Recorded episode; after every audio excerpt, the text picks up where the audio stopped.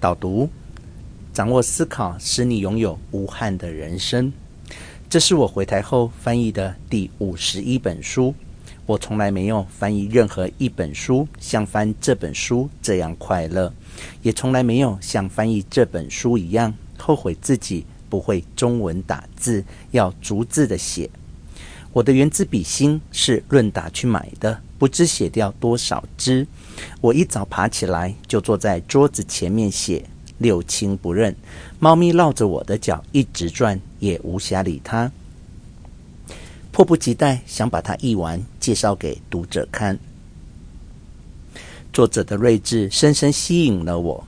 他做的实验都很简单，却有力地证明了人不是理性的动物，很容易被直觉和偏见诱导去犯错。其实这本书中所说的决策错误，我都犯过。比如说，因为非常喜欢这本书，就完全忽略掉它是厚厚一大本，三十多万字。签合约时没有给自己多一点时间，到后来赶得不得了，勤奋程度只有当年大学联考可以比。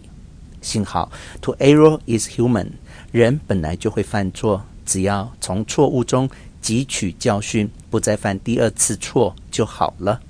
相信看过这本书的人，在做决策时，一定会避开系统一的陷阱，使自己成为更有智慧的人。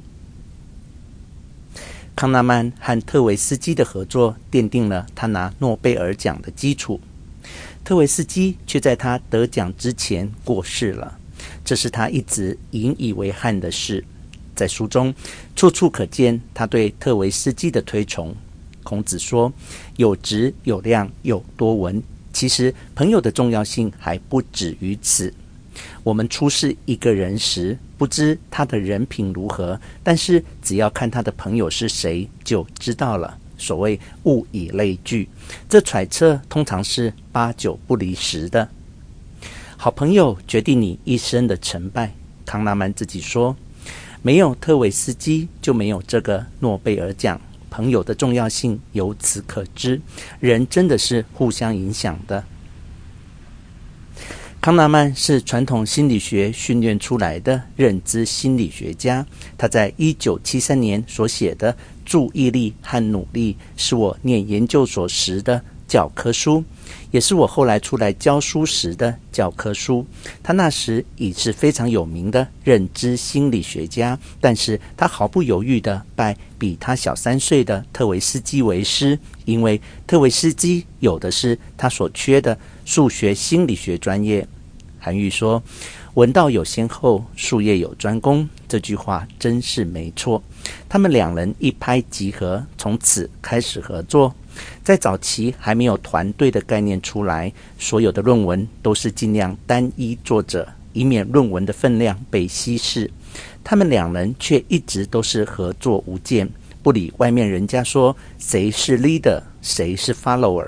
当然，他们会开风气之先，也跟当时的心理学界的气氛有关。从上个世纪初，心理学家就一直想用硬科学的实验方法，把心理学带进科学的领域，摆脱早期心理学给人那种非科学的印象。我在耶鲁大学哈斯金实验室做博士后研究员时，实验室主任利伯曼教授，他也是美国国家科学院的院士，就说：越不是科学领域的学门，越是想得到科学的头衔。政治学明明是讲权谋的学问，却叫 political science。图书馆学叫做 library science。最离谱的是社会科学叫做 social science。社会是人的集合，人是天下最说不准的动物，哪有一致性可言？所以当时可以准确测量的行为主义。心理物理学很盛行，大家都希望能找出可准确预测人类行为的方式。康纳曼他们想用数学公式找出人类做决策的内在机制，验证传统经济学中人是理性的核心假设。他们的努力把经济学和心理学连接在一起，开创了这个新领域。